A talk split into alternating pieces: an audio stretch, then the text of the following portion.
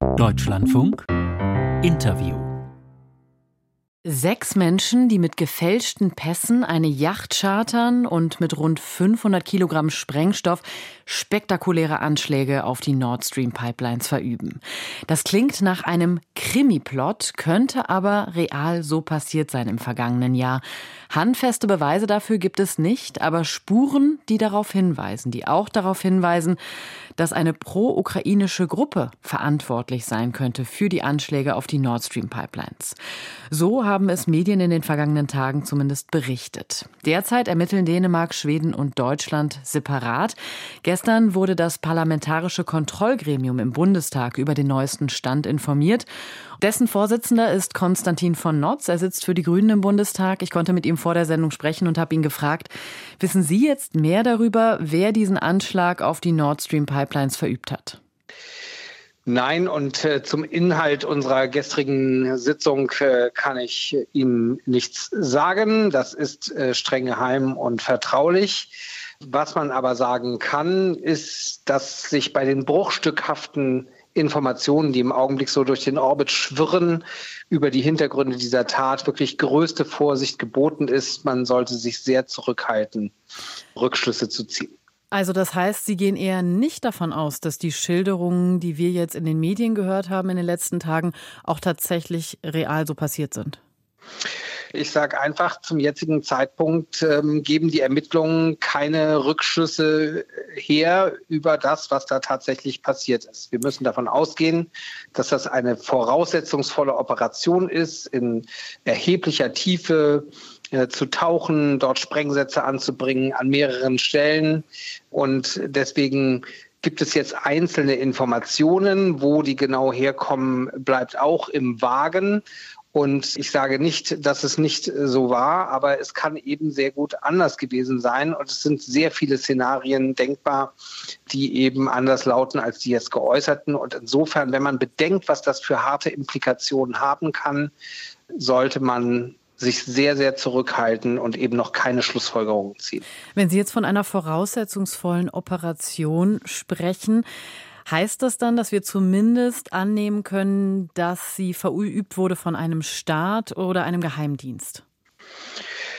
Auch das kann man so, glaube ich, kaum sagen. Man müsste im Grunde, es sind staatliche oder quasi staatliche Strukturen. Also es müssen schon Leute sein, die über eine gewisse Ausbildung verfügen. Ob die dann aber noch für irgendeinen Staat unterwegs sind oder wie auch immer, das kann man nicht seriös zum jetzigen Zeitpunkt beantworten. Insofern, es können das kann man, glaube ich, mit Sicherheit sagen. Es können keine Amateure gewesen sein. 70, 80 Meter Tiefe. Das ist ein relevanter Tauchvorgang, gerade wenn Sie in den Bereichen arbeiten äh, wollen. Das kann eben nicht jeder. Aber dass das dann automatisch ein Staat äh, sein muss, so weit würde ich nicht gehen. Und daran merkt man schon, wie vermint im wahrsten Sinne des Wortes das Gelände ist und wie vorsichtig man zum jetzigen Zeitpunkt sein muss. Herr von Notz, lassen Sie uns sprechen über den Umgang mit Informationen derzeit. Die Opposition ist ja gar nicht happy. Also Roderich Kiesewetter von der CDU sagt, die Regierung soll alle Informationen mit uns teilen. Warum passiert das gerade nicht? Ja, so pauschal kann ich das natürlich nicht bestätigen. Naja, aber es ist ja so, dass wir hier spekulieren müssen und die Parlamentarier zumindest auch nicht informiert werden in großem Stil. Also im großen Stil zu informieren dazu ist sozusagen die Struktur auch nicht gegeben. Erstmal ermittelt die zuständige Behörde, das ist der Generalbundesanwalt. Und der Generalbundesanwalt versucht sozusagen unabhängig und gerade ohne jede politische Einflussnahme zu ermitteln. Jetzt sind wir ja vom Parlamentarischen Kontrollgremium zuständig für die Arbeit der Nachrichtendienste und die Nachrichtendienste als Sicherheitsbehörden arbeiten auch dem GBA in solchen Sachen zu. Deswegen darauf haben wir einen sehr scharfen Blick, was da passiert.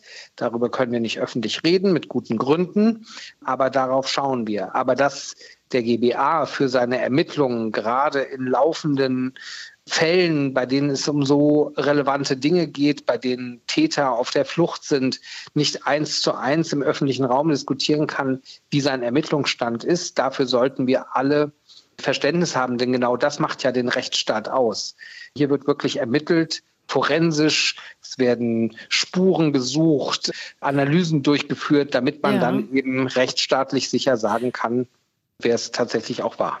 Jetzt steht ja die Behauptung im Raum, dass es sich hier um eine pro-ukrainische Gruppe handeln könnte, die verantwortlich ist für diese Anschläge. Ich versuche es mal inhaltlich mit einem Argument. Also jetzt so zu mauern und wirklich keine Informationen rauszugeben, kann das nicht letztlich auch der Ukraine und der ukrainischen Regierung total schaden, wenn jetzt dieser Vorwurf weiter im Raum steht? Ich glaube, wir müssen uns einfach klar machen, dass gerade weil eben staatliche oder quasi staatliche Akteure hier eine Rolle spielen können, dass eben Spuren sehr kritisch angeguckt werden müssen, weil es einfach zum absoluten Standardbaukasten gehört, eben auch Druckspuren zu legen, Spuren, die in die falsche Richtung weisen. Ich sage nicht, dass das hier passiert ist, aber dass eben angesichts des Ausmaßes dieser Sabotagetat es eine gewisse Wahrscheinlichkeit dafür gibt. Und deswegen muss man vorsichtig sein. Und deswegen tut man allen Beteiligten keinen Gefallen, wenn man aufgrund von unklaren Informationen, von denen wir eben Sie und ich nur Bruchstücke wissen und übrigens auch die Ermittlungsbehörden eben einfach noch nicht am Ende ihrer Ermittlungen stehen, dann mit Geraune und Mutmaßungen in die Öffentlichkeit zieht. Dafür ist das einfach, hat das zu viele Implikationen geopolitisch, worum es hier geht. Und ähm, ich würde argumentieren, dass gerade in einem Rechtsstaat wir die Geduld mitbringen müssen, dass hier vertraulich diese unabhängigen Ermittlungen geführt werden. Und ich kann nur sagen, ich selbst bin überzeugt davon, mhm. dass unabhängig von der Täterschaft und wer auch immer dahinter steht, der GBA sozusagen in alle Richtungen und ergebnisoffen ermittelt. Also trauen Sie es dem Generalbundesanwalt auch zu, dass er es schnell aufklären kann? Dass er es schnell aufklärt und dass er es eben unabhängig und ohne irgendeine politische Brille, sondern eben einfach anhand der harten Fakten diese Ermittlungen zum Abschluss bringt. Jetzt ist es ja so, dass separate Ermittlungen geführt werden von Dänemark, Schweden und Deutschland.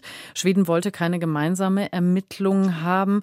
Stimmen die sich ausreichend ab? Ist das ähm, eine sinnvolle Aktion, das so zu machen? Also ich glaube, aus unserer Perspektive wäre eine gemeinsame Ermittlungsgruppe was Gutes gewesen. Das hat aus verschiedenen Gründen wohl nicht geklappt. Das heißt aber nicht, dass nicht eng und vertraulich kooperiert wird. Und genau das ist etwas, was ganz wichtig ist in so komplexen Verfahren wie dem hier vorliegenden. Und deswegen, ich glaube, dass es da international einen vertrauensvollen und guten Austausch gibt, sowohl auf Seiten der Ermittlungsbehörden als auch bei den Nachrichtendiensten. Also Sie glauben, dass man mit gemeinsamen Kräften arbeitet, Sie wissen es aber nicht genau. Wir können nur das sozusagen sehen, was uns berichtet wird. Und wir haben keinerlei Hinweis darauf, dass es da Probleme gibt oder äh, da irgendwelche Dinge nicht funktionieren. Dann noch kurz ein anderer Aspekt. Der amerikanische äh, Journalist und äh, Pulitzer-Preisträger Seymour Hirsch, der hat in einem Blogbeitrag vor einiger Zeit ja behauptet, die USA hätten die Nord Stream Pipelines gesprengt. Der beruft sich auf eine einzelne anonyme Quelle. In welchem Verhältnis steht denn diese Behauptung zu den Berichten, die wir jetzt haben?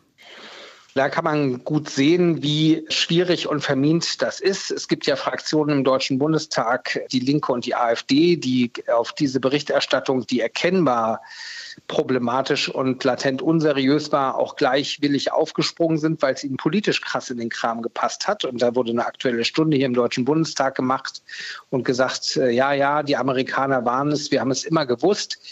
Und es gibt eine gewisse Schnittmenge von Leuten, die da jetzt unterwegs sind und jetzt anhand der Bruchstücke, die jetzt geschrieben werden, sagen, ja, ja, wir haben es immer gewusst, die und die waren es. Und deswegen zeigt auch diese Berichterstattung von Hirsch, der ja durchaus einen journalistischen Namen hat, aber dass er das auf einem Blog veröffentlicht, eigentlich die Geschichte seines Lebens oder auf jeden Fall eine große Geschichte von journalistischer Bedeutung und nicht in einer seriösen Zeitung zeigt, dass das ein maximal dünnes Brett ist, das da gebohrt wurde. Und die Fakten sind ja heute schon weitgehend widerlegt und werden jetzt von einer anderen Geschichte überholt. Und umso wichtiger ist es, dass wir wirklich mit diesen Schlussfolgerungen und vermeintlichen Theorien, so war es, abwarten, bis die Fakten alle auf dem Tisch liegen und erst dann entscheiden, in welche Richtung man deutet. So die Einschätzung von Konstantin von Notz. Er ist Vorsitzender des Parlamentarischen Kontrollgremiums, das gestern über den aktuellen Stand der Nord Stream-Ermittlungen informiert wurde.